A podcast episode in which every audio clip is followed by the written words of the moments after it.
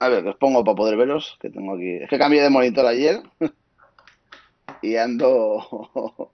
Liado, liado, ¿no? Ando que no me entiendo todavía muy bien cómo va todo el tema, pero me he pasado de, de un 20 pulgadas eh, Full HD a un 27 4K y estoy que no, no, sé, dónde estoy. Tienes que ir mirando de lado a lado, ¿no? Sí, sí, me Bueno, sobra medio. es como yo edito, Pues ya Fran lo ha visto. Yo edito un televisor, yo edito un Sí. televisor 65 pulgadas 4K. No, ves, no sabría dónde mirar, tío, estaría. Y A ver, está el pobrecillo que, que en cualquier momento le sale un orco o cualquier Sí, cosa. cualquier cosa, sí. claro. Venga, vamos allá. Vale.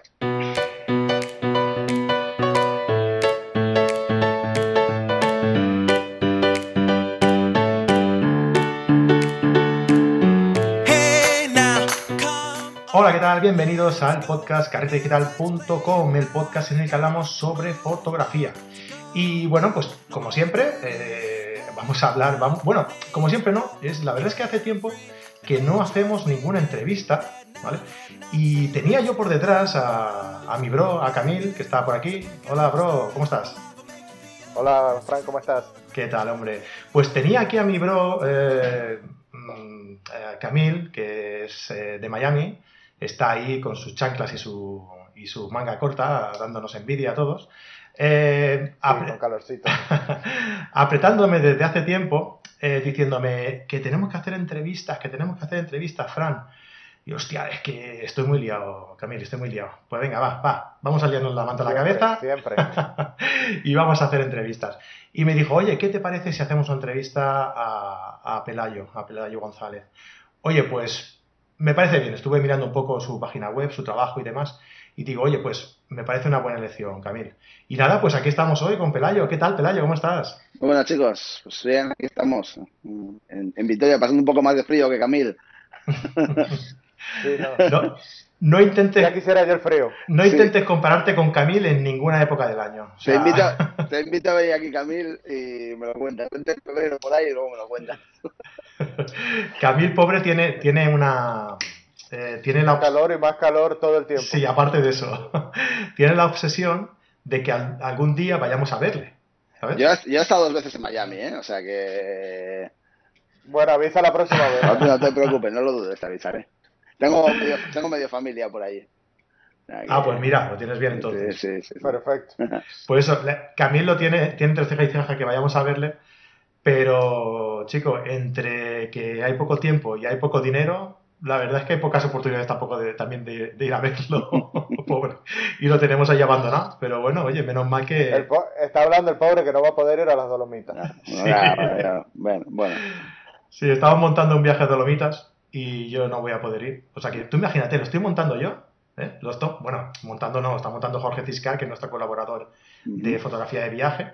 Sí. Pero vaya, que yo estoy haciendo podcast, lo estoy explicando y demás, y no puedo ir. Tío, tú imagínate lo que es hablar de un viaje que estás deseando ir porque son unas, unos, unos escenarios, unos paisajes fantásticos, y, y no puedes ir, tío. Es, es, bueno, es igual. va. Ser soy soy masoca. Tiene que ser un viaje muy chulo ese, sí. Está muy bien. Sí, ya, ya te explicaré, ya. Cuando vengan estos, que tenga que hablar con ellos y que me expliquen Eso. cómo le ha ido, ya te explicaré. Perfecto. Ese es el mal del fotógrafo. La familia no nos deja. Sí, o la pasta no da, que también es otra, pero bueno, hay muchas, hay muchas. Una combinación de ambas, sí. Sí, sí, sé cómo me cuentas. Bueno, eh, os quiero comentar a todos los que estáis eh, escuchando que si todo va bien, ¿vale? Eh, este, esta entrevista la vais a poder seguir también en el canal de YouTube, ¿vale? Esperemos que todo vaya bien, así que por allí nos, veremos. Bien, pues nada, oye, vamos a empezar la, entrevista. Em, como hemos comentado, tenemos a, a Pelayo González aquí, también nos está ayudando Camil con, el, con hacer las preguntas, a poner su, su punto de vista, básicamente hablar de, de Sony, básicamente. Eh, y nada, pues, oye Pelayo, Dime. para empezar, eh, supongo que no habrá mucha gente, pero alguien habrá que a lo mejor no sepa quién eres. Eh, yo podría empezar aquí a contar pues que cosas que he leído en tu biografía, pero creo que, que mejor que tú no lo va a explicar nadie, ¿no? Preséntate. Más rápido. Preséntate y dinos de qué, qué- cuál es tu especialidad, cómo empezaste y demás. Bueno, soy Pelayo González, como has dicho muy bien. Nombre fácil de pronunciar, no como el de Camil. Y, y bueno, soy de Asturias, eh, viví hasta los 25 años, me fui a vivir a Madrid y ya de mayorcito, por casualidad, una vez caí una cámara en mis manos, una, una Zenit, supongo que todos los aficionados a la fotografía saben lo que es una Zenit. Y, y bueno, siempre me había llamado la atención, pero nunca había tenido ni el tiempo, ni las ganas quizá, ni, ni el tal de dedicarle, ¿no? Para, para, para aprender, para mejorar y para entender un poco de qué iba el tema. Y me fui de viaje con una cámara rusa de carrete en el 2008, fíjate que, moderno yo. Y, y, bueno, me fui dando cuenta de muchas cosas relacionadas con la fotografía, de, de, que era de que podía hacer las fotos como yo quisiera y no como las cámaras habitualmente las hacen o como ellas querían y demás. Y me empezó a llamar y de hecho estuve mucho tiempo haciendo fotos sin fijarme en la gente, no, no, no me gustaba que haya gente en las fotos. Y bueno, luego después de un tiempo, por circunstancias, empecé a coincidir con gente, a hacer fotos, empecé a centrarme mucho en el retrato, en, en iba a decir moda, pero realmente no es moda, porque eh, nunca, nunca he tenido ese, conceptual de moda, ¿no? Nunca, nunca he llegado a ese, rollo. Pero bueno, sí, la gente, me, me, me gusta mucho fotogra fotografiar a la gente. Y, y, bueno, ahora pues también por circunstancias que, que, que, escapan muchas veces al control, ¿no? Me metí en la fotografía de danza, eh, un poco por casualidad, un poco por todo, y, y es lo que estoy haciendo ahora. Y realmente creo que, supongo que, bueno, supongo, no, me consta que Camil llegó a mí por, por ese tipo de fotografía concretamente. Y bueno, es lo que sí, sí, muy importante. es lo que estoy haciendo ahora mismo, lo que ocupa la mayor parte de mi trabajo y lo que te puedo decir que más me ha llenado dentro de la fotografía hasta ahora. Y bueno, así que a día de hoy soy Pelayo González, fotógrafo especializado en danza y en retrato, para resumir. que quede claro. Exactamente. Mira, antes de, antes de empezar uh -huh. a hablar, yo, yo como siempre tengo aquí un guion, pero bueno, me lo voy saltando, no, no quiere decir nada que tenga un guion aquí. Lo más normal. Sí. eh, antes de empezar hablábamos un poco sobre, sobre el tipo de foto que hacíamos y por qué la hacíamos, ¿no? Uh -huh. y, y, y, y, me ha sorprendido eh, que teniendo, bueno, me ha sorprendido y no, que, que, teniendo un canal de YouTube y tal, dijeras que eras un poco tímido, ¿no? Eh, mucho, cuando mucho. me has dicho, cuando me has dicho que, que trabajabas el retrato, ¿no? Uh -huh. eh, pero que sobre todo al principio mm, no solías sacar personas y tal, me he visto reflejado un poco en, en, tu, en, en, tu, explicación uh -huh. y, y, me gustaría hacerte una pregunta uh, que creo que la gente que es un poco tímida también se la hace a veces, ¿no? -huh. ¿cómo, ¿cómo, rompes ese hielo eh, para llegar a fotografiar eh, personas, ¿no? porque sí que es verdad que es un poco brusco, es un poco incómodo el, el, el, situarte delante de una persona y decirle, oye, que te voy a hacer una foto, o, o sin decir nada, ¿no? ¿Cómo rompes ese, ese hielo, esa barrera? Tengo que reconocer que ahora me cuesta menos. Eh, al final, eh, un poco la edad, que también influye, te vuelves más... ¿Quién te? Más te empieza, no perder vergüenza, no, te, te bastante menos todo, ¿no? si te llevas una mala impresión, pues es un problema tuyo más que mío. Pero, pero un poco un poco el tema de, de la edad, un poco el, el, la experiencia, el, el, haber ido haciendo todas estas cosas, ¿no? Y, sí. y, gente y luego también creo que influye el tener un... Yo pese a que tengo tendencia a, a subestimar bastante mi trabajo, creo que me pasa a muchos también, creo que no soy el único. Yo creo que eso es a todos. Creo que me pasa un poco pasa. a todos y pese a ello eh, soy bastante consciente de dónde estoy, de qué es lo que hago, de cómo lo hago y creo que a estas alturas tengo un portfolio suficientemente interesante como para poder decirle a alguien, mira, soy Pelayo González, hago esto, y me gustaría hacerte fotos, ¿no? No, no la conversación no suele ser así, evidentemente, pero, pero quiero decir que tienes, eh, hasta cierto punto tienes un poco de, de, de, ya de, digamos, un colchón, ¿no? Donde, donde poder enseñar y decir, bueno, pues mira, este es el tipo de fotografía que hago, mm, por el motivo que sea, me, me gustaría hacerte fotos. Hay, hay muchas posibilidades, además, y, y es decir, puede surgir la, el tema de hacerle fotos a un desconocido por muchos motivos. Pero luego, lo que le puedo decir a los tímidos como yo, empedernidos y gente que sufre mucho al tener que contactar con gente que no conoce, es que las redes sociales son maravillosas. Es decir, puedes, puedes mandar en cualquier momento un, un, mensaje por Messenger y si no te contestan, pues no te llevas el mal trago. ¿no? Decir, claro. En ese aspecto, en ese, sí, eso... en ese aspecto ha mejorado mucho. O sea, es mucho más fácil todo y además eh, no es tan frío que yo lo he hecho y de hecho, de hecho todavía a veces lo hago. Me sigue costando mucho trabajo, pero acercarte a alguien que no conoces de nadie y decirle, oye, eh, pues por el motivo que sea, ¿no? Por, por, por, por rasgos, por, por, por, lo que sea, me transmites algo, me gustaría hacerte fotos, lo hago, lo hago poco, pero lo hago. Pero es mucho más fácil acercarte por redes sociales. Además de que luego también esa persona puede entrar en tu perfil y puede ver quién eres, qué haces, con quién has trabajado. Facilita, creo que eso, el tema de las redes sociales facilita bastante el trabajo en ese aspecto a día de hoy. Sí, pero yo... Bueno, eso tenemos que verlo primero cuando ya tienes un portfolio Claro, hecho, eso sí. pero para las personas que empiezan nuevas, él es un poquito difícil encontrar Es que, eh, modelos y ese tipo de cosas cuando no tienes un pero portfolio. en ese caso, Camil, eh, hay, hay, hay sitios como Model Mayhem en Estados Unidos que sí que funcionan muy bien. O, Sí. o aquí foto, esto, foto, iba a decir Fotopunto, que hace muchos años. Eh, DeepMind, por ejemplo, o yo que sé, hay, hay un montón de. Hace poco ha salido, hace poco ha salido Skinography, que es un rollo parecido, pero de cara a desnudo, los que, los que nos gusta la fotografía de desnudo también y demás. Sí. Y, y bueno, es, eh, son portales dedicados a eso. Y luego dentro de este mundo, al final, pues, eh, para bien y para mal, nos vamos conociendo todos también. Siempre se pueden pedir referencias, siempre puedes buscar eh, cosas. Entonces, al final, bueno, yo creo que, el tema de redes sociales han facilitado mucho las cosas. También es verdad que a veces eh, un problema que yo creo que es muy gordo en general en, en- dentro de la fotografía y, y dentro de, de- de todos los campos es lo, que, lo contrario que has dicho tú antes, Camila. Hay gente que realmente no tiene muy claro dónde está. Entonces, eh, si yo eh, a los al año de empezar a hacer fotos intento hacerle fotos a Inés Sastre, probablemente me dirá que no. No sé si me explico. Es decir, tienes que, tienes que ir buscando gente. Siempre está bien buscar gente con un poquito más de nivel que tú, porque siempre vas a aprender de ellos. Y de los de menos también se aprende, que también hay que decirlo. Pero, Sí. pero quiero decir, hay que estar un poco, es un poco el nivel que tienes, ir mejorando, ir buscando mejorar, subir ese nivel, ¿no? Y, y demás. Entonces, eh, cuando estás empezando tienes que moverte con gente que esté empezando. Si tienes la suerte, por el motivo que sea, que puede ser, ¿eh? que, que pasa a veces, de conocer a alguien que esté en el mundo, en el mundillo de- del modelo y que además tenga seguidores, sea una persona que ya sepa, pues te va a aportar mogollón, vas a aprender un montón y vas a poder crecer mucho. Pero creo que, que, bueno, que hay que tener un poco también claro dónde estás. eh, no, no por eso infravalorarte ni, ni dejar de aspirar lo que quieras, pero hay que ir poco a poco y, y buscando cosas. Por eso muchas para- veces co- como ejercicio para, para- para esto que comentábamos, veo muy interesante una, una cosa que practicamos en, en- en un taller que, que hicimos con José Benito, que vino aquí a Ujú. Barcelona. Sí. Eh, y, y ese, ese mm, taller estaba enfocado mm, a algo que, que normalmente no es lo que hace José Benito, que siempre habla o de composición, de fotografía de naturaleza y tal. Este era eh, de proyecto personal.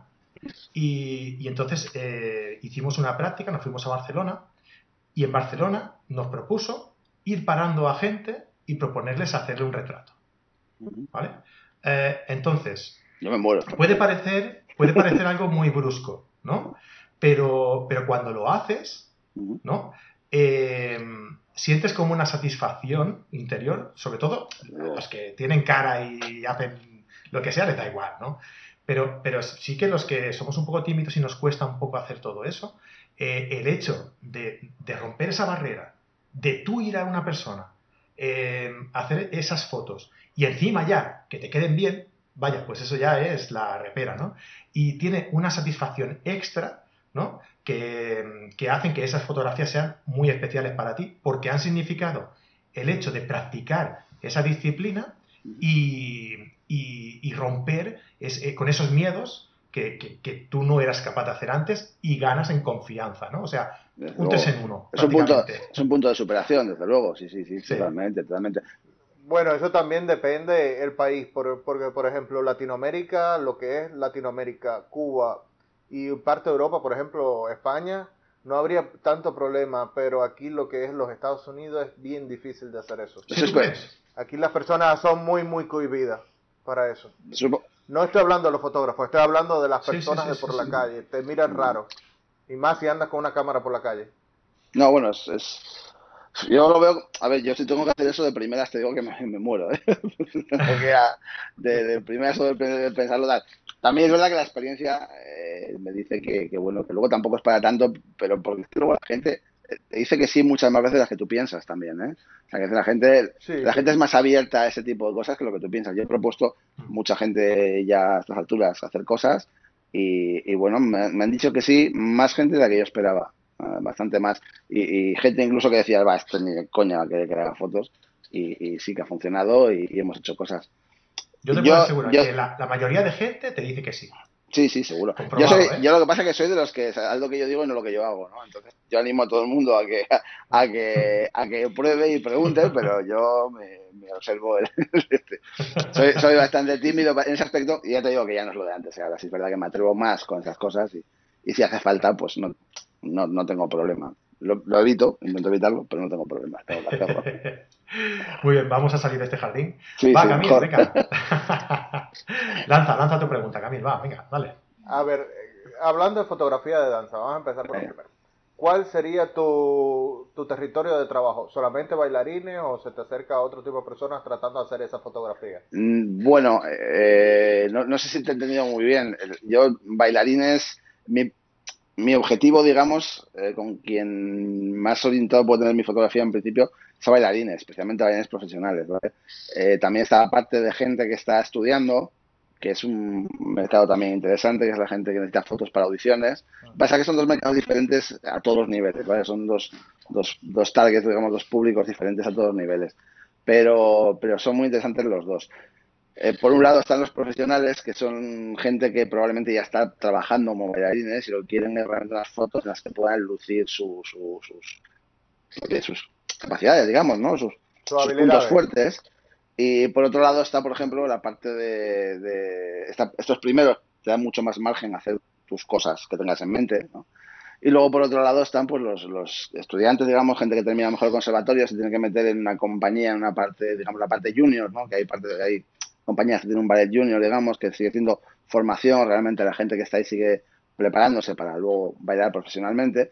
Y entonces esas compañías piden fotos, piden fotos para audiciones, pero son unas fotos muy concretas. Por lo general son unas, eh, es un tema muy encorsetado. Es foto de estudio y fotos, si puede ser con una barra de ballet y, unas mm, posiciones muy concretas. Piden, saben lo que tienen que ver en cada bailarín para saber si tiene, si apunta a madera o si no. Entonces, bueno, por ese lado los dos.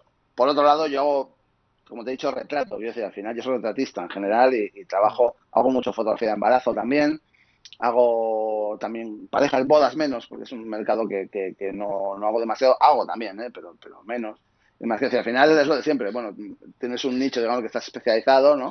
Pero luego hay... Eh, ¿Cómo está, al menos donde tú vives, eh, cómo estaría el mercado para la fotografía de danza para las personas que se quieran dedicar a eso o especializarse. Está complicado. En España donde hay movimiento para, el, para la fotografía de en Madrid. Fuera es complicado pensar en grande con fotografía de danza. No se puede trabajar fotografía de danza porque hay gente... Al final aquí hay un conservatorio, un conservatorio de danza y hay gente que está estudiando, que luego de aquí se va o bien al conservatorio superior o bien se van a, a compañías y demás, con lo cual sí se puede trabajar, sí puede haber movimientos, sí puedes tener eh, sesiones de, de, pues eso, ¿no? Para audiciones, gente y tal, pero, pero dedicarte exclusivamente a fotografía de danza, aquí en Vitoria concretamente, y creo que fuera de Madrid, y no sé si en Barcelona, como sea, al menos a nivel de clásico, de danza clásica, fuera de lo que es Madrid y demás, creo que es complicado. En Barcelona se mueve mucho contemporáneo, que también puede funcionar con ello, evidentemente. Pero también es una fotografía diferente. Y, yo creo que fuera de Madrid, para clásico, fuera de Madrid, muy complicado. Y en general, fotografía de danza, fuera de Madrid y Barcelona, yo creo complicado porque no hay tanto movimiento como para dedicarte exclusivamente a ello, como te decía. Para un fotógrafo, eh, viendo, ¿qué dirías que serían los requisitos mínimos, no hablando de equipo, sino hablando de conocimiento para dedicarse a la fotografía de danza? Conocimiento de fotografía a nivel técnico de fotografía como para cualquier otra fotografía. Hay que conocer cómo funciona la cámara, tienes que conocer eh, la herramienta que tienes, puedes sacarle el máximo partido posible, conocimiento de iluminación, porque al final trabajas en un estudio, la iluminación, la luz es luz, igual que salga una vela que de un, que de un flash de estudio, al final es luz y saber cómo funciona. Conocimientos técnicos de fotografía, los mismos que para cualquier otra fotografía. Luego necesitas tener, pues, conocimientos de lo que estás fotografiando, conocimientos de ballet, pues es importante, claro. Imagínate que, que tú vas a... A ti no te gusta el fútbol, ¿vale? Y te contrata el marca para hacer fotografías en un partido. Y tú haces fotos estupendas de las botas de los futbolistas, del pájaro que estaba posado en el césped, no sé cuánto, pero no has sacado una foto de un gol y de un córner ni nada, ¿sabes? Pues dirán, chicos, sí, las fotos son muy buenas, pero esto no es lo que yo quería. Déjame, déjame decirte que a mí me pasó. claro, pues te digo, que al final vas a ser de fútbol americano. Me pasé corriendo más que los que te creo, creo. el tema es tener un conocimiento básico, digamos, ¿no? Luego ya, pues, seguro que te guste, pues puedas entrarte más o menos. Yo he aprendido una barbaridad estos últimos años de, de ballet. Y, ¿Qué recomendarías para eso? ¿Qué deberíamos buscar los que queremos? Por ejemplo, yo mismo me quisiera adentrar en ese tipo de fotografía. ¿Qué deberíamos buscar para ver, para tomar conocimiento sobre ballet? ¿Algo en específico? ¿Un libro? Mm, no, ver, ver ballet, ver ballet, ver mucho ballet. Ver, eh, sobre todo, algo que me parece fundamental, y creo que muchas veces lo veamos mucho, es eh, cuando haces fotos a un bailarín o una bailarina, que te diga qué es lo que está, aprende, aprende qué es lo que está bien y qué es lo que está mal en la foto. Yo, por ejemplo, al principio, cuando empecé a hacer fotos de ballet, eh, como sé que, es, que sigues mi trabajo, sabes quién es Nuria, que es una chica que hago fotos, de hecho fotos mil, mil veces. De hecho va a estar como modelo en el ballet del taller que voy a dar en Madrid la semana que viene. Y, y las fotos que he hecho a Nuria, pues al principio pues le preguntaba todas, ¿cómo la ves? Pues sí, pues no. Además Nuria es una tía muy exigente con lo, con, con, lo que ella hace, lo cual me viene muy bien. Y, y pues bueno, pues esto está, claro, pues esto está mal, este pie tiene que estar así. Y al principio, ahora ya me deja elegir una a mí, ya no las elegí todas ellas. después de 5 o 6 años, ya me deja elegir alguna a mí de vez en cuando. Generosa. Yo creo que para, para eso es como cualquier otro tipo de fotografía deportiva, que, que es muy importante la anticipación. O sea, conocer las, las normas o, o, bueno, las normas o los movimientos, ¿no? En este caso de, de, los jugadores o de los bailarines o de a quien estés eh, fotografiando para poder anticiparte y poder coger la figura que, que, que se requiere ¿no? o que tú deseas antes de que pase. ¿No? Porque si no, siempre vas a contrapié y, no eres capaz de coger esas poses que tú sabes que van a ser las, fotos. Pero eso, es, experiencia, es esa fuerza de, hacer fotos. Al final, eh, algo que se puede, mira, una cosa que tiene el, clásico, el ballet clásico, que facilita este tema, por ejemplo, que si vas a ver a alguien hacer, eh, yo que sé, una presentación de Don Quijote, o vas a ver el lago de los cisnes, cascanueces, son obras que están ahí, que tienen muchos años. Tienen sus variaciones, porque cada compañía, cada coreógrafo eh, las hace de una forma diferente, pero la base, la, base está ahí. Entonces, pues, que te gusta, pues tendrás que las 10 o 12 veces antes para saber dónde están las cosas y demás. Yo cuando voy a hacer foto de algún espectáculo, pues intento, si conozco a alguien de la compañía especialmente, intento que me dejen ir al ensayo general para poder verla y por lo menos quedarte con, con un poquito, solo marcar el tiempo, decir, o, la pieza la que están bailando, apuntarme y decir, bueno, pues aquí hacen algo interesante, luego que lo pillo o no ya es otra historia, ¿no? Pero, sí es fundamental, ¿eh? Lo que tú estás diciendo es anticipación. Y luego vas aprendiendo también con el tiempo y, esto yo lo, he notado más todavía en gimnasia con la gente que estoy que te digo últimamente de la rítmica. Eh, con gente con gimnastas que con bailarines pero vas anticipándote porque vas viendo los movimientos vas aprendiendo cómo ellos preparan los movimientos. Entonces cuando hacen determinada cuando se, mueven de determinada forma eh, la mayor parte de las veces pues van a hacer pues un galleteo van a hacer una serie de cosas no y nos ha pasado en rítmica un poco lo mismo los ejercicios tienen unos son muy estructurados, tienen unas, unas eh, eh, digamos, unas condiciones que tienen que cumplir en todos los ejercicios. Entonces, bueno, pues con el tiempo, a fuerza de verlos, vas viendo cómo preparan los saltos, cómo preparan los, las posiciones, cómo preparan todo. Y eso, esa anticipación la da la, experiencia de hacer muchas fotos. Muchas fotos malas. Supongo que sea, por ejemplo, yo he hecho fotografías de, de artes marciales. Y supongo que sea más o menos lo mismo antes hablabas sobre de que hacías fotos en teatro, que primero dejabas que te vieran la obra y luego hacías la foto. Yo supongo que ahí no te permitan utilizar flash en ese momento. No, no, no, no. Eh, y un teatro usualmente es bien oscuro, y solamente están las luces. Pero el flash tiene varias lo del flash tiene varios motivos, ¿vale? El primero de todos es sobre todo que no, no molesta a los bailarines, ¿no? O sea, al final el flash eh, es el primero de todo, desconcentra, deslumbra y es muy molesto en flash. Es el primero. Y lo segundo, las eh, obras, también cierto que a partir de cierto nivel, o cuanto más nivel tienen, por lo general más cuidada está la escenografía. Dentro de la escenografía está la iluminación, ¿vale? Entonces, eso es parte de la foto, eso es parte de, lo que estás fotografiando. Entonces, meter un flash en una, en una obra de teatro, en una obra de ballet, en un teatro, no tiene para mí absolutamente ningún sentido. Otra cosa es, ¿las, ¿las condiciones son malas? Por supuesto. De hecho, hace poco me escribieron, eh, creo que en un vídeo de preguntas y respuestas que hice o, una cosa de estas, aquí en YouTube, alguien me dijo, me preguntó que cómo hacía, y dice, es que otro día estuve haciendo fotos y joder, no hubo forma de que la iluminación se adaptara a lo que yo quería. Y a ver, es que no se va a adaptar a lo que tú quieres. Es que es al revés. claro, exactamente, no va a estar el, el, el, el las luces, luces, me sale lucero porque un colega mío se dedica a eso, y se dedica a mismo lucero. El de las luces no va a estar preocupándose, el técnico de iluminación, preocupándose de que tú estés a gusto. Él tiene que iluminar la obra y la obra tiene que estar bien iluminada y tú, pues, búscate la vida, ¿sabes? Ahí es uno de los casos en los que sí que creo que, que el equipo es determinante. determinante. Hmm.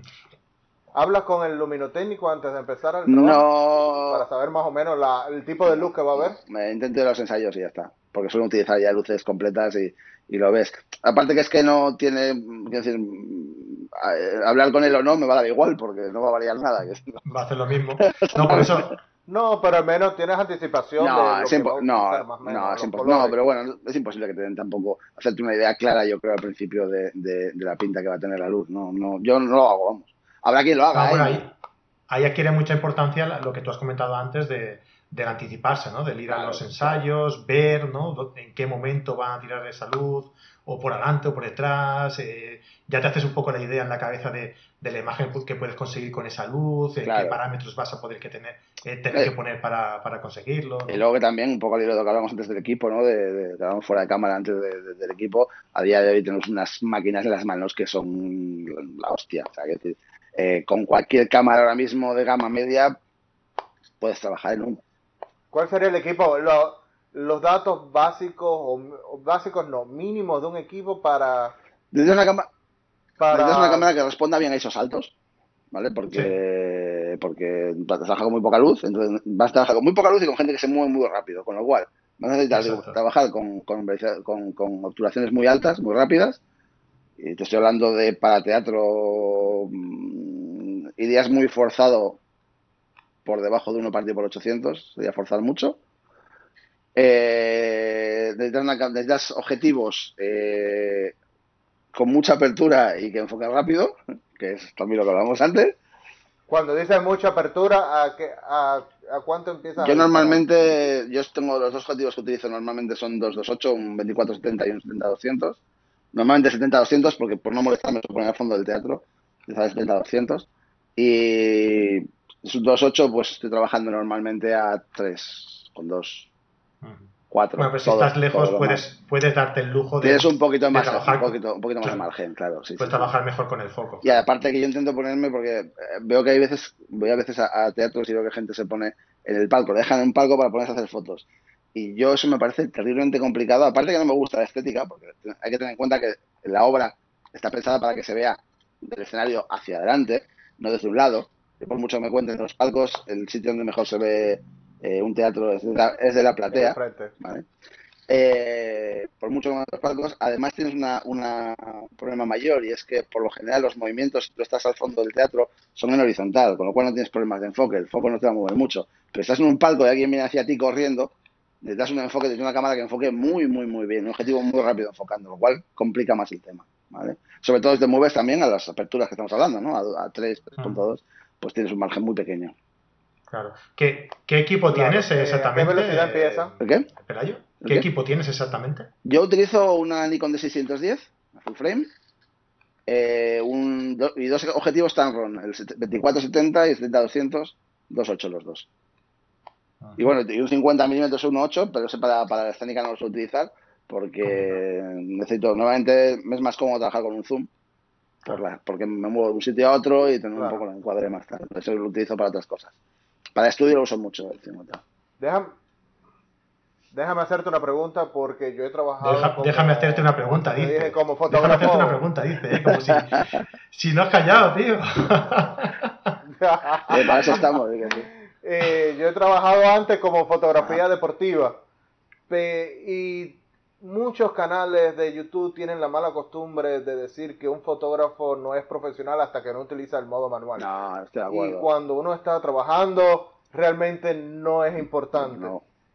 Eh, ¿cómo, ¿Cómo haces? ¿Qué tipo de modo utilizas para...? Yo, Porque, por ejemplo, yo cuando trabajaba en eso dejaba el ISO automático. Depende, depende. Yo el ISO automático no me gusta porque, porque te- no- el ISO concretamente, utilizo modos semimanuales, los utilizo mucho además, que por, trabajar en manual, o sea, por usar modos semiautomáticos no, no te sube la cuota de autónomos ni, ni nada. Quiero decir que puedes, puedes hacerlo perfectamente. al final, yo soy, yo soy un defensor a ultranza de, que lo que importa es el resultado.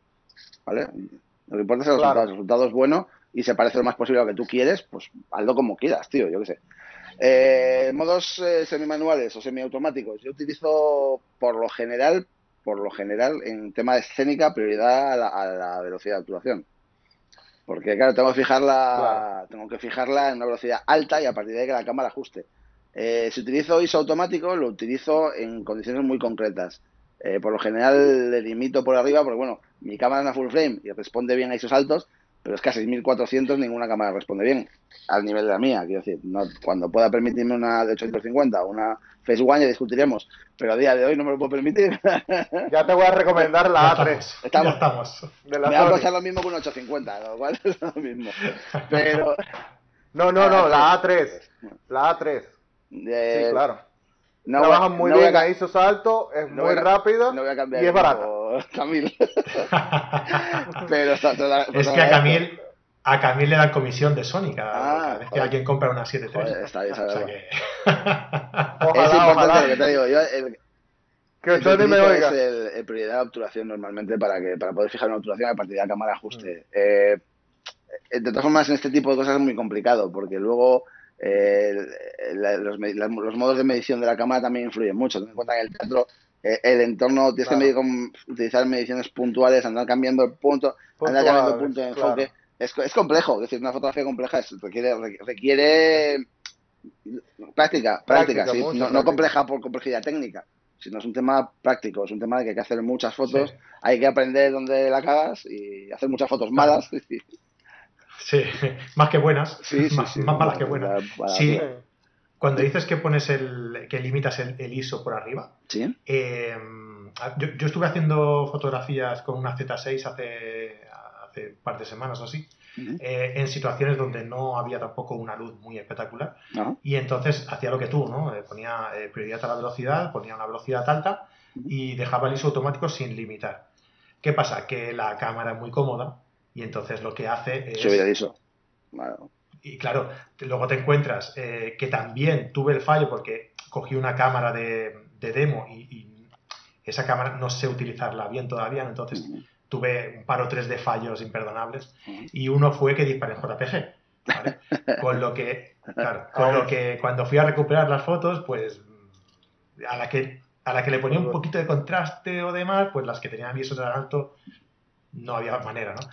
Bueno, eh, lo que decía, ¿a cuánto limitas tú eh, y cómo solucionas ese tema? ¿no? Porque si pones una limitación de ISO 6400, que dice que más o menos en, ese tope es en el que se mueve una limitación eh, aceptable de, tu cámara, de, 610, si ves que aún con esas la velocidad te baja, ¿Qué haces? ¿Te arriesgas a tirar alguna velocidad más baja? No. ¿O tiras un poquito más? No, no, subo liso. Que para mí es mejor tener una foto, es mejor tener una foto nítida con, o sea, una foto con congelado momento nítida, con ruido que no tener la foto. No, no, no. No, tengo. claro. Es lo mismo que la no foto. tengo ningún tipo de. Quiero decir, limito siempre que puedo. Si veo que no puedo, tampoco me asusta el ruido. Ahora mismo, lo mismo que tenemos la tecnología de las de, la, de las cámaras, que es una tecnología altísima comparado con lo que había hace 10 años o 15 años, las herramientas que tenemos para luego editar también. Que decir, a día de hoy, tanto Lightroom como Photoshop o como Capture One o cualquier, prácticamente cualquier herramienta de edición, incluso eh, herramientas aparte que hay por ahí, plugins y demás, te van a dejar el ruido bastante aceptable. A día de hoy, una foto con ISO 12800, con un poco de edición, una cámara, digamos, gama media alta, va a ser una foto, yo creo que aceptable. ¿eh? Sobre todo para ver. Sí, para ser RAW también. RAW, sí, claro, sí, sí, sí. Esto pasa, lo que pasa es que yo, como yo. No, lo que pasa es que yo, por ejemplo, la, Reflex, como la uso solamente para este tipo de cosas, la tengo solamente en RAW. Las otras las tengo normalmente en RAW JPG o en JPG, porque cuando voy por ahí a hacer fotos, como tampoco tengo intención, las llevo encima cuando voy de viaje, vas a algún sitio, pues si te apetece hacer alguna foto, que luego al final acabo sacando el móvil y tampoco hago falta fotos con las cámaras, pues, pues la llevo en JPG porque, ¿para qué? Si es que luego no voy a editarla. Si me traigo, me voy a de viaje a París un fin de semana, haces mil fotos, vas a poder editar las fotos de París, no tienes tiempo tampoco. Yo por lo menos no, vamos, no. Al final dice, bueno, la Fuji, yo por ejemplo la Fuji que tengo, la X30, es una cámara que me encanta. una compacta que, me encanta. Y tiene unos modos de, JPG, el Belvia y, y, el, y el Classic Chrome y no sé cuántos, que nos dan una, tiene un, un JPG súper chulo. Entonces, si está la foto bien expuesta, el JPG queda muy bonito. Pues ¿para qué vas a, a andarlo? Tiene unos, unos, procesadores muy, muy potentes. Claro, claro. Es que ahora mismo las, las, compactas de gama, no gama baja, porque gama baja ya son los móviles prácticamente, ya no compactas de gama baja. Pero con lo que te digo, la X30 la tengo por aquí. Eh, una cámara que costaba nueva, debe costar 300, 400 euros, no recuerdo cuánto costaba, y una cámara que da unos resultados para fotografía callejera estupendos, tío. Es que no necesitas mucho más tampoco. Sí, sí. Bueno, aparte de las de tu trabajo, eh, tú también realizas pues eh, un tipo de fotografía más, más personal, más de proyecto personal y demás. Eh, tienes también un canal en YouTube donde explicas esquemas de iluminación que son muy, muy, muy interesantes. fotografía de desnudos, a veces sobre todo también fotografía de embarazo y, y fotografía de, danza, pero de otro estilo que no sea tan de trabajo, ¿no? Digamos. Sí, sí. Eh, dentro de, ese sistema de, iluminación, eh, ¿qué prefieres? Eh, ¿Iluminación natural? ¿Iluminación artificial con flashes? ¿Una combinación de ambas? ¿Con qué te sientes más a gusto trabajando? Depende, de, la de la foto. Es que, no, no, no tengo una preferencia. A ver, yo soy de naturaleza bastante vaga. Entonces, cuando salgo a hacer fotos, si puedo llevar, si puedo no llevar flashes, no los llevo. Si no puedo cargar con cacharros, estoy muy cansado de cargar con kilos de equipo para, para entonces, si las condiciones digamos de, luz en la calle se dan bien. Mm, pues muchas veces no llevo no llevo flashes porque lo que es luego dar un poquito de, de chicha a las fotos de punch de, de, contraste y tal pues lo puedo hacer en edición sabes que es que tampoco mm, si, si no necesito eh, flash no llevo. Cuando necesito no tengo ningún problema en usarlo y se estará escojonando Teco cuando vea oiga esto, porque precisamente hoy me decía que soy un, que no me queje, soy un vago y no quiero cargar con los flashes, que no es porque no, o sea que se está riendo porque esto mismo. ¿Qué tipo de flashes utilizas? ¿Flash de estudio o, flash, de, mano? En la calle, flashes de mano, pero flashes de mano de 50 euros. De, de, los Niwer o no sé, marcas de estas, Gold. Sí. No, Godox no, son más caros, son caros para mí. Ah, Newer, bueno, al menos yo lo que utilizo es Godox para que me dé para que me dé el HCS. Los que son HCS también, ¿no? Sí, supongo que sea muy fundamental en tu fotografía. Sí, sí, Sobre todo, claro, sobre todo cuando trabajas en la calle. Es decir, en estudio al final, si en estudio, si en estudio tienes un flash con un poquito de calidad, que, que, tenga destello, un destello corto, que tenga un destello que puedas controlar, pues no necesitas. En estudio la única luz era de flash y si el destello es por debajo de 1 partido por 10.000, entre el destello y la descarga, pues seguramente da un tiempo suficiente como para congelar sin problemas. Si tienes que contar también con luz ambiente, pues entonces es de historia. Necesitas flash de HSS porque vas a tener que subir la obturación mucho, mucho, mucho. Y, bueno, pues eh, necesitas que el flash responda.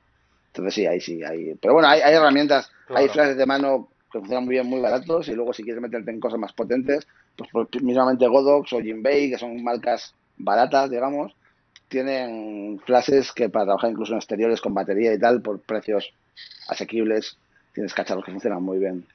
Sí, Garci tiene, creo que Garci tiene el nuevo, el que parece la 1. Eh, Garci tiene, ahora está trabajando con Jinbei. Garci concretamente está trabajando con Jinbei. Sí, el de, sí, sí, el de Jinbei, que parece el de Profoto. Eh, antes, tuvo mucho tiempo Godox y ahora está trabajando con Jinbei. Sí. Se me ha una cosa, eh, no intentes forzarlos, ¿eh? entonces. ¿El que los Jinbei? sí, los Jinbei, ah, los Godox, todos estos. Como intentes forzarlo un poco, intentes sacar un poco de.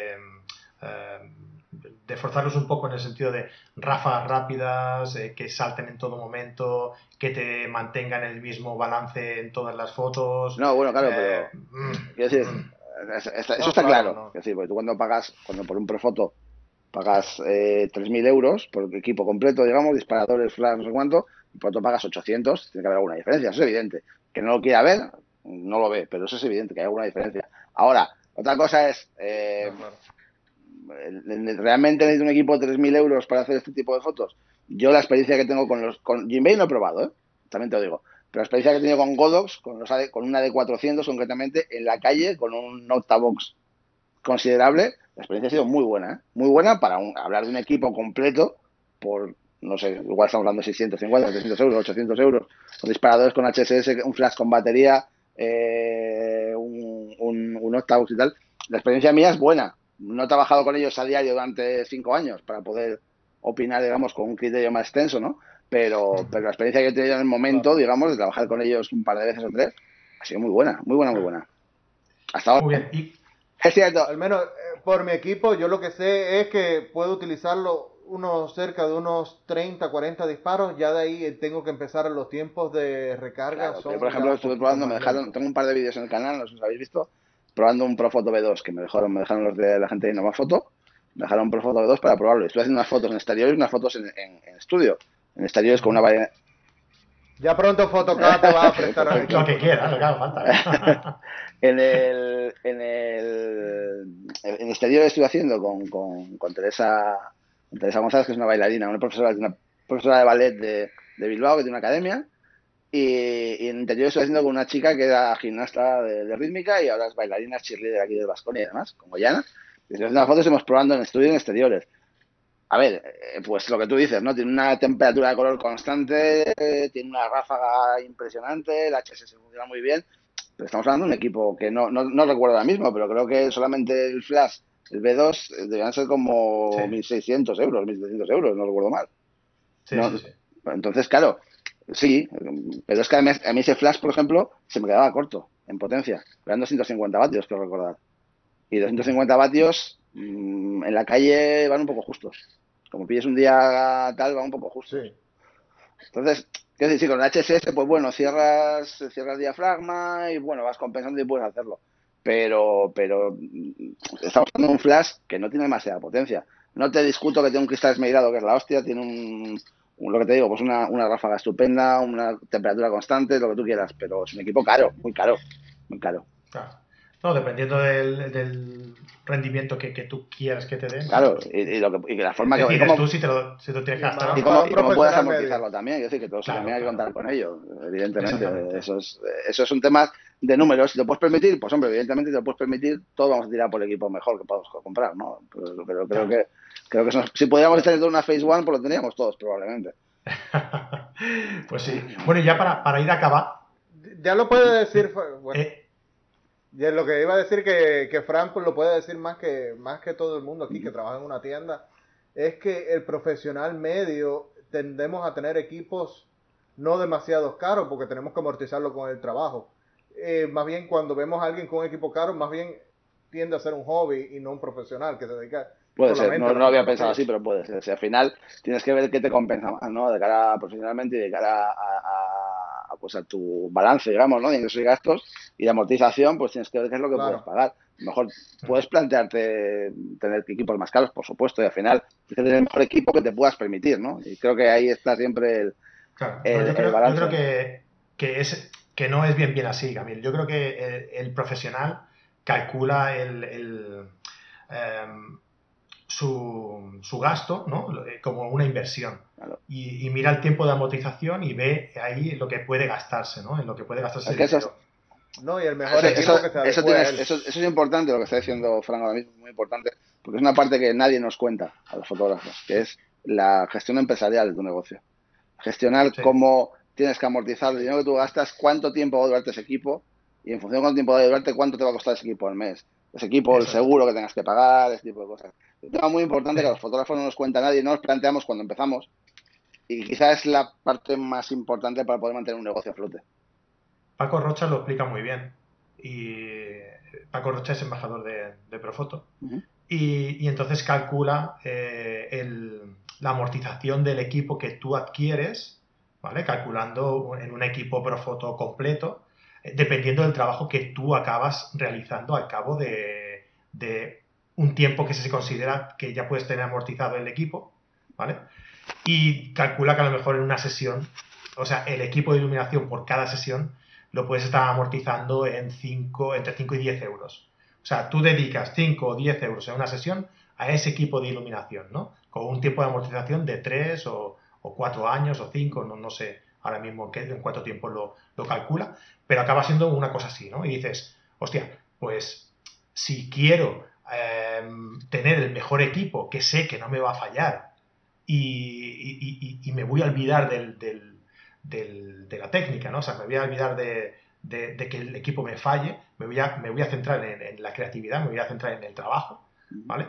Pues hombre, yo creo que está bien invertido. Ahora, sí, pero a lo mejor no te vas a ganar la vida tampoco con eso. Y, el dinero que inviertes en otra cosa está bien invertido porque para lo que tú haces ya te va bien, pues no hay nada más que hablar.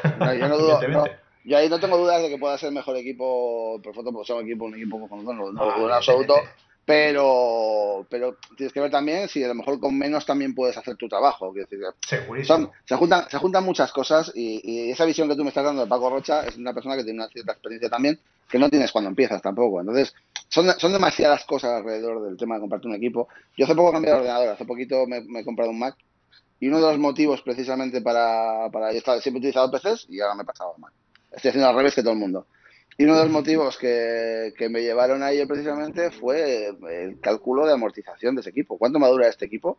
Y cuánto, cuando, cuando tenga que cambiarlo, en cuánto voy a poder venderlo, cuánto voy a poder sacar por él. Esos son los planteamientos que he tenido. ¿eh? Y, en ese aspecto, eh, más gana de largo, empecé, pero muy largo. La vida, la vida útil es mucho más larga y luego se, se evalúa mucho menos. Entonces, al final, son cosas que, que pues son cosas que valoras con el tiempo con la experiencia, y ese tipo de cosas. Por eso te digo que al final, eh, pues empiezas con lo que puedes. Al principio es lo que puedes. Y a todos nos gustaría tener pues el mejor equipo que hay, pero bueno, no todos podemos pagarlo. Poco a poco. Hay que, hay que tener también la evolución del fotógrafo también tiene su gracia. Ah. O sea, hay que disfrutar del recorrido. Sí, sí, totalmente. Quien empieza con la fotografía y se compra el mejor equipo que existe, no ha tenido la experiencia ni la satisfacción de ir, de ir evolucionando con cámaras más, más básicas y sacarles todo el provecho. Yo, la cámara más que, que, tú yo que tú escribías en tu biografía. una foto. que, tú, que tú escribías en tu biografía que te compraste, que empezaste con una de 40, por cierto, igual que yo, una de 40. Y, y, que sus limitaciones son las que te han hecho aprender más rápido y Totalmente, totalmente, totalmente. Eso, eso, para mí eso no hay duda. Eh, al final, cuando tienes que apañarte con lo que tienes. Y había veces a veces que pasa que vas a hacer alguna foto, vas a hacer alguna, alguna sesión y bueno, pues te quedas corto de equipo en alguna cosa concreta y dices, bueno, pues tengo que apañarlo. Pues eh, no me acuerdo cuándo fue en, Madrid, creo. En García pues tuvimos que poner unos geles pegados con cinta en no sé dónde para que poder, pues bueno, pues te, buscas la vida con lo que tienes en ese momento encima, ¿no? No porque no puedas, a lo mejor tampoco es que no puedas permitirlo, sino que no te pensaste en ningún momento que fueras a necesitar esa cosa concreta y el tal un día necesitas. Y dice, bueno, pues, pues hay que apañarse, ¿no? Se trata un poco de solucionar la situación y tienes que hacerlo con el equipo que tengas a mano. Entonces, bueno, pues hay que aprender a, salir de ellas. Y tener poco equipo te enseña mucho, a mí por lo menos, vamos, es la, idea. Exactamente, hay, que, hay que curtirse en la experiencia y a partir de ahí buscar las soluciones. Si esas soluciones requieren el gasto de, de comprar un material que te va a hacer falta, pues Totalmente. Pasa eh. por esa experiencia. Sí, sí, sí, sí, totalmente. totalmente. Hace falta, hace falta, hay veces que hace falta gastarse dinero y puesto a comprar, que decís, a lo mejor entre vas estás viendo los equipos y, ves que uno te va a ser mucho mejor, aunque suponga más esfuerzo, te va a hacer más, más servicio o te va a durar más tiempo o te va a apañar más lo que tú haces, pues evidentemente hay que invertir en ello, porque al final es tu trabajo, ¿no? Y, y bueno, es, es una inversión que haces en ti mismo. Otra cosa es lo que te digo, que a lo mejor digas, bueno, ya, pero es que a lo mejor tampoco necesito tanto, con, bastante menos me puedo apoyar, me, puedo apañar, ¿no? ¿no? No es tan importante, pues yo qué sé, esa, esa, temperatura de color clavada en todas las fotos, porque es algo que no me importa editarlo después. Hay muchas cosas que puedes valorar y decir, bueno, pues me voy a ahorrar unos duros para, para, comer, para, comer esta semana, ¿no? Claro, que sí. Dale la última, bro, venga, que, que se está haciendo ya a ver. Este está ya solicito, está muy bien. Sí. Eh. sí. Eh, déjame hacerte una pregunta de lo que estábamos hablando ahorita, de que estabas diciendo, por ejemplo, ya hablamos de Flash eh, y quería hablarte sobre modificadores. ¿Qué modificador utilizas normalmente? hay dos que me encantan, hay dos modificadores que son mis favoritos de largo. Uno es el octavo grande, cuanto más grande mejor. De hecho tengo uno aquí de un metro ochenta esto es tipo paraguas, cerrado. Eh, cuanto más grande mejor, pues la luz más suave, más difuminada y más favorecedora, digamos, no es más fácil de manejar que existe. Claro, pero, no, no, con un speedlight con un flash de manos, evidentemente no. Es imposible. Pero es los octavox, sobre todo por, los grandes, grandes, por ese tema, y los pequeños, de 80, que son los que utilizo normalmente, con, de hecho tengo uno aquí con, con el foco gastando un poquito de luz aquí, Los de 80 me parece un tamaño muy bueno para utilizar con speedlights y, y, además que me gusta mucho el reflejo que dejan, el, el que dejan en el ojo, me gusta mucho. Luego está para retrato, me encanta el Beauty Disc, me encanta, me encanta, me encanta, es una luz que me, que me, que me flipa para retrato. Y para no retrato, ¿eh? lo utilizo también a veces en cosas que no. Y como da esta cosa intermedia entre, entre luz difusa y luz dura y da una sombra muy chula, incluso para el cuerpo entero puede quedar bien. Y luego yo utilizo un Beauty Disc blanco. utilizarlo, el, el es plateado. Y, y, y, luego ya me gusta mucho utilizar luces de contra también. Y ahí tiro mucho de strip, de, de vertical, de strips, me parece, de strips, de verticales. Me gustan mucho. Me gustan las contras potentes. Cuando las uso son potentes, si no, prefiero separar de otra forma de fondo. Y... ¿Nunca utilizas sombrillas, por ejemplo, en exteriores? No, no me gusta mucho. No, porque eh, las, los paraguas, sobre todo los, translúcidos, ¿eh? te refieres a, a los plateados por dentro, sí, eso puedo utilizarlo. Pero los que son translúcidos, los blancos, los, que, los que difuminan, los que no, no los que reflejan, eh, en sí. Difuminan siempre tengo la sensación de que se desperdicia demasiada luz. Y luego además en, en exteriores se pueden utilizar un poco más, pero en interiores mmm, queda mucha luz parásita. Y si quieres tenerlo todo, tener la luz más o menos controlada, Sí, claro, en, la calle sí, en la calle se puede utilizar perfectamente y además que son muy cómodos de llevar porque no ocupan nada y, y, demás. Eso es algo bueno que no Pero no solo utilizar, hace mucho que no se utiliza, tenía, he utilizado muchos durante muchos años, pero hace tiempo que no, que no. Suelo utilizar los, los estos de, de, son plateados por dentro, llevan una tela por fuera y tiro, tiro de ellos más que de, de paraguas. Por no comprar más cosas. Mm. Por no comprar más y cosas. Lo otro que te, y lo otro que te iba a preguntar, que he visto mucho que en la fotografía de danza utilizan mucho lo que es el plano de contrapicado. ¿Qué decir? El, el, plano de que toman la foto, los veo mucho que son contrapicados. Claro, pero porque bajitos, es muy fácil de explicar, eso hace que el salto parezca más grande. Eso parece, eso hace, eso hace que este que parezca que el, que el está más arriba. Salvo que y objetivos más angulares, ¿no? Pues, yo, yo es que los angulares no me, no me gustan mucho, tío. Es una manía. Mm. Teco, Teco, por ejemplo, que te, te hablaba antes de él, utiliza los angulares casi siempre para este tipo de fotografía, con gimnastas, con y demás. Pero a mí me convencen. Yo soy de, fondos comprimidos y desenfocados. Yo los angulares no me, no me terminan. Ahí chocamos, ahí chocamos. No termino, porque no termino, no termino de cogerles el punto tampoco, ¿eh? quizá. Tampoco les he dedicado el tiempo a lo mejor que, que deberían ese tipo de fotografía pero yo soy más de, focales largas. Soy retratista, tío. eso es lo que hay, ¿vale? Eso es, retratista, focales largas. Me gusta además, eh, cuando habréis visto seguramente fotos de, de, de, de Canulia, hemos hablado de otros bailarines aquí en Vitoria, Vitoria tiene un casco medieval muy bonito, tiene calles muy largas, muy estrechas, con luz que entra por arriba muy tal, entonces esa desenfocar esa profundidad me parece que da a las fotos un punto muy importante si trabajara en exteriores más abiertos, pues igual sí tiraría más de, angulares, ¿eh? por, aquello de ver fondos más nítidos. Pero aquí yo con, realmente aunque vea la línea que me lleva al final de la foto, me, vale un poco, no, no busco más. Centro, la, centro, centro de atención el bailarín y, lo demás es... el, entorno determina un poco también. Claro, claro, totalmente. totalmente. los medios, ¿no? Totalmente. Es como lo de la, apertura antes y demás. ¿Qué, qué, utilizas? Pues depende de la foto, ¿no? Depende un poquito de, claro. Y eso lo decides en el momento también, dependiendo del tipo de fotografía que quieras hacer y ya está. Totalmente. Eh, y ya para, para, ir acabando ya, eh, Pelayo, eh, ¿cómo, cómo eh, ¿con qué acabas editando tú al final? ¿Eres de los de la nueva ola de Capture One o, no, los clásicos de Photoshop? O... No, yo soy, yo soy de Lightroom y Photoshop desde hace no sé, 7, 8 años, un montón de años. Desde, desde, que empecé a hacer fotos prácticamente, porque había, de aquí había Photoshop nada más, luego apareció Lightroom y yo conocí la versión 2, me parece, la, versión 2 de Lightroom, una cosa así.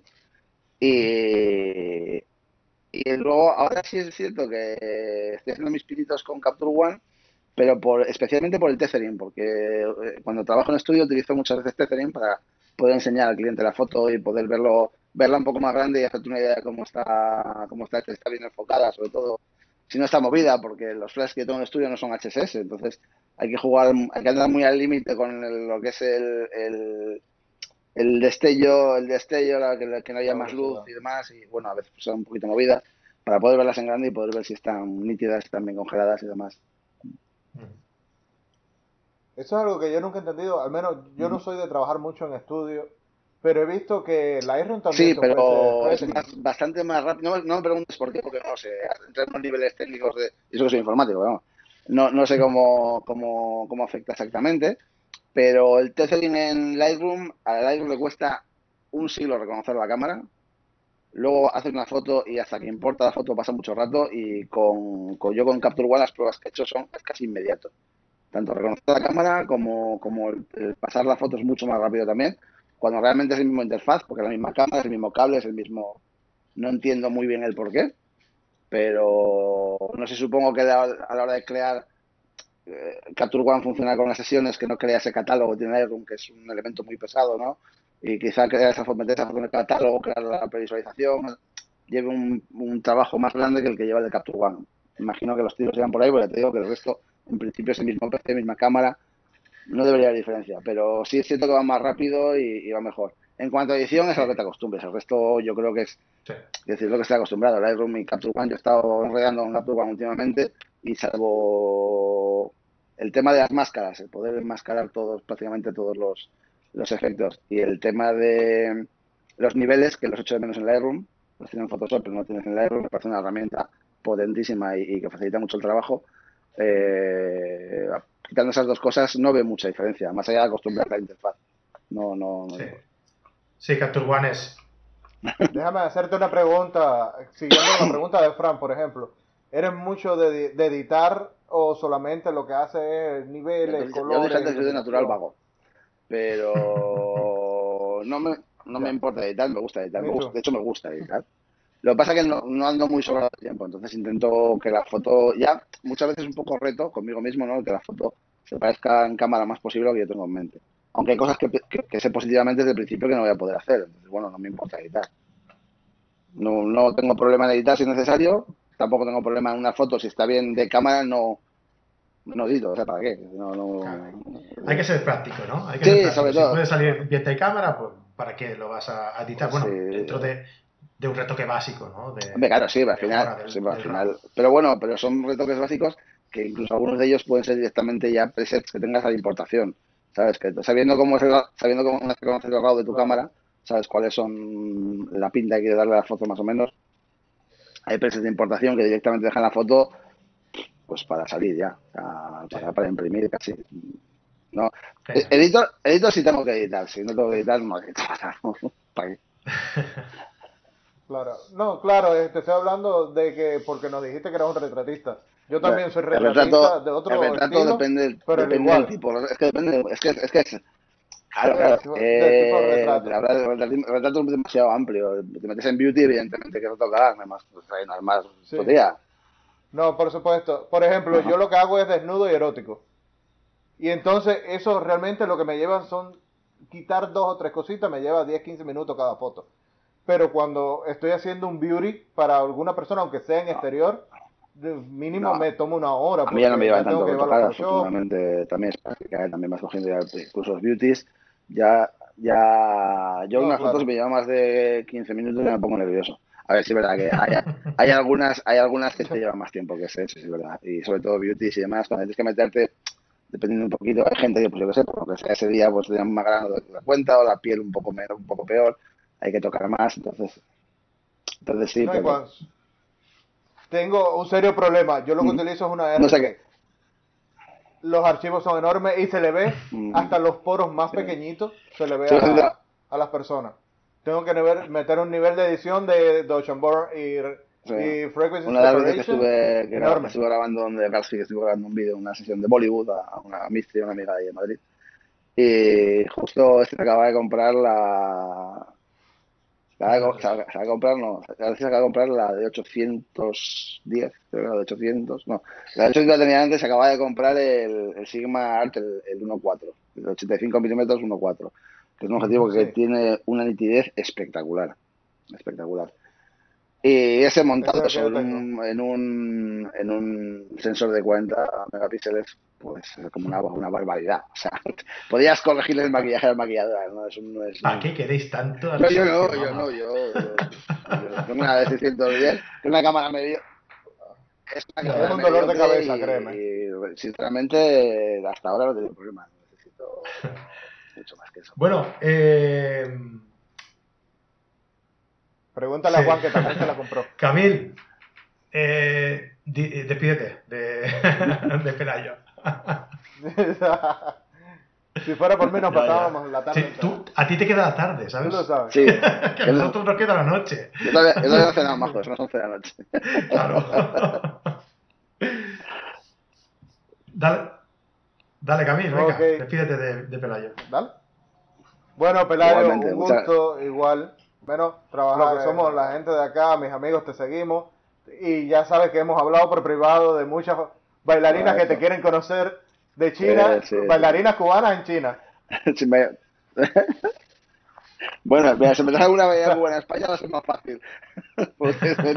si me tengo que ir a Cuba o a China, lo hemos complicado de momento, pero oye, os agradezco, os agradezco un montón que contactéis conmigo, porque, bueno, siempre está bien poder contar un poco lo que haces, ¿no? Porque no, no el, tema de, de, los, los, influencers como una cosa que gente que tiene muchos seguidores, pero bueno, estamos nosotros que tenemos menos, pero también hacemos cosas que gusta de vez en cuando, ¿sabes?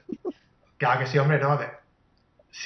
Yo, Siempre, a nosotros, nosotros valoramos la, los invitados por la, por la calidad de su trabajo, mm. intentamos por lo menos, ¿eh? eh por la calidad de su trabajo y no, y no por, las, por mm. los seguidores que tenga, ¿no? De hecho, hay muchas veces que es más interesante entrevistar a gente que, que, que, sea más cercano en este sentido, ¿no? Que no, que no alguien que sea lo mejor. Yo la experiencia que tengo en ese aspecto, la gente que conozco en ese palo gente bastante cercana. Toda, ¿eh? Tampoco. Hay, hay, hay, en todos lados hay de todo, pero bueno, la gente que conozco. Es que a, final de cuentas. Mmm, eh, estamos hablando de, de, fotografía, no estamos, no estamos hablando de, del mundo del, del, del entertainment, ¿no? Cantantes famosos ni historias así. Lo que pasa es que hay, hay, gente que igual a lo mejor sí que se lo cree, pero bueno, normalmente no, pero normalmente no. Te podría decir unos cuantos, pero no te voy a decir. Muy bien. Oye, Pelayo, para acabar, dinos a ver eh, lo que, tal y como empezábamos, ¿no? Que a lo mejor que sí que hay gente que no, que no ha visto tu trabajo, que no te conoce o lo que sea, eh, ¿dónde te pueden encontrar eh, normalmente? Yo mm, últimamente creo que como todos, donde más activo es en Instagram, luego, donde más, porque tengo, subo cosas prácticamente a diario, estoy último día un poco baguete, pero porque tengo un montón de jaleo. Y, no estoy subiendo mucho, pero normalmente subo cosas a diario, estoy seguro y algunas fotos subo subir prácticamente todos los días. Eh, en YouTube, o sea, la cuenta de, Instagram que es Pelayo Foto, Pelayo González, eh, YouTube, que tengo el canal Pelayo González Fotografía, que también hablo sobre esquemas de iluminación, pues también temas de edición, eh, tutoriales en general, cuento cosillas. No, no, no aspiro a ser eh, catedrático, pero bueno, sé contar un poco cómo hago las cosas yo y, lo que a mí me funciona, que no tiene por qué funcionar a todo el mundo, que hay que decirlo. Y bueno, en la página web, pelayogonzalez.com y en Facebook, pero Facebook lo tengo muy abandonado. Es que no podemos estar en todo. No da tiempo. Bueno, igual. No, no, no llega. No, no, imposible, imposible. Hay un punto que no y además Facebook requiere mucho burro, mucho burro para tenerlo un poco funcionando y, y bueno, pues es que los días tienen límite de horas. sí, a mí Facebook es la, es la herramienta que más me gusta para llegar a la gente. Yo lo utilizo mucho, mucho, mucho, mucho, pero... Pues por mucho que esté de moda. Yo creo que te lo he dicho varias veces. Aquí, creo que, aquí no... Realmente no tiene nada que ver. Al menos lo que es Estados Unidos, para trabajo, no, no trabajamos con Facebook para nada. Instagram, ese, es un debate... E, ese es un debate que, que no vamos a empezar ahora porque no acabaríamos porque yo te puedo decir ya que, sabéis que en crecimiento en, en, en followers en, en, engagement todo esto en crecimiento lo que más rápido ha crecido y, y, más lo que más y más rápido ha crecido ha sido YouTube en mi caso que estoy ahora mismo con cerca de 5.000 suscriptores me parece 4.000 no sé cuántos. Eh, luego Instagram que también creció mucho más rápido que Facebook y lo último Facebook lo que menos lo que menos en todos los aspectos pero yo creo que Facebook a día de hoy estará más o menos parecido pero yo creo que Facebook en cuanto a enseñar las publicaciones a la gente, estaba mucho más limitado que Instagram antes. Ahora ya igual está más o menos parecidos, ¿eh? pero, pero Facebook antes enseñaba mucho menos que, Instagram. Yo trabajo mucho con Instagram y actualmente trabajo pues mucho con Twitter por el problema del desnudo, que es donde único puedo presentar mi trabajo. Ya, ya. Ya, a mí hace poco me ha entrado la cuenta en Shadowban en, en Instagram, o sea que no hace falta que me cuentes nada. De repente, una foto, dos fotos, puso otra historia más en Instagram, dos fotos de la misma sesión, eh, con la misma bailarina, como foto más o menos igual de buenas. Una tenía un alcance solo con hashtags de más de 20.000 usuarios y la otra tenía 200. Hostia. Con los mismos hashtags, ¿eh? O sea, que entiendo, entiendo, entiendo que haya habido, pues yo qué sé, pues por alguna foto que tengo subida censurada o yo qué sé, por lo que sea alguna denuncia de la cuenta y bueno, pues ha bajado. Pero en cuestión de un, un mes y medio de diferencia entre las dos fotos y bueno, pues es lo que hay al final. Hay gente para todo. No, saben, no es lo que hay, lo que a hacer, ¿no? Bueno. bueno. chicos, eh, muchísimas gracias, Pelayo, por, por, acceder a estar aquí con nosotros. Hemos pasado un rato muy, muy entretenido y, y muy rápido, ¿eh? Llevamos una hora y se nos ha pasado sí, sí, volando. Ahí me, me sabe mal porque, porque me has dicho que tenías un. No, por eso, te pregunta, por eso te he preguntado esta mañana, porque, porque como yo me conozco, me pongo a rajar y. Sí. no, y, y, yo me conozco a mí, y conozco a Camil también, y, y, pasa lo que pasa al final, ¿no? Que lo dicho, que muchísimas gracias por, por estar aquí. Y que, oye, que lo que quieras, ya sabes dónde, dónde está. ¿De acuerdo? Muy bien, os lo agradezco. Muchas gracias. Nos vemos, chicos. Bro, cuídate mucho. Igualmente. Tú también. Venga, un abrazo. Adiós, un abrazo.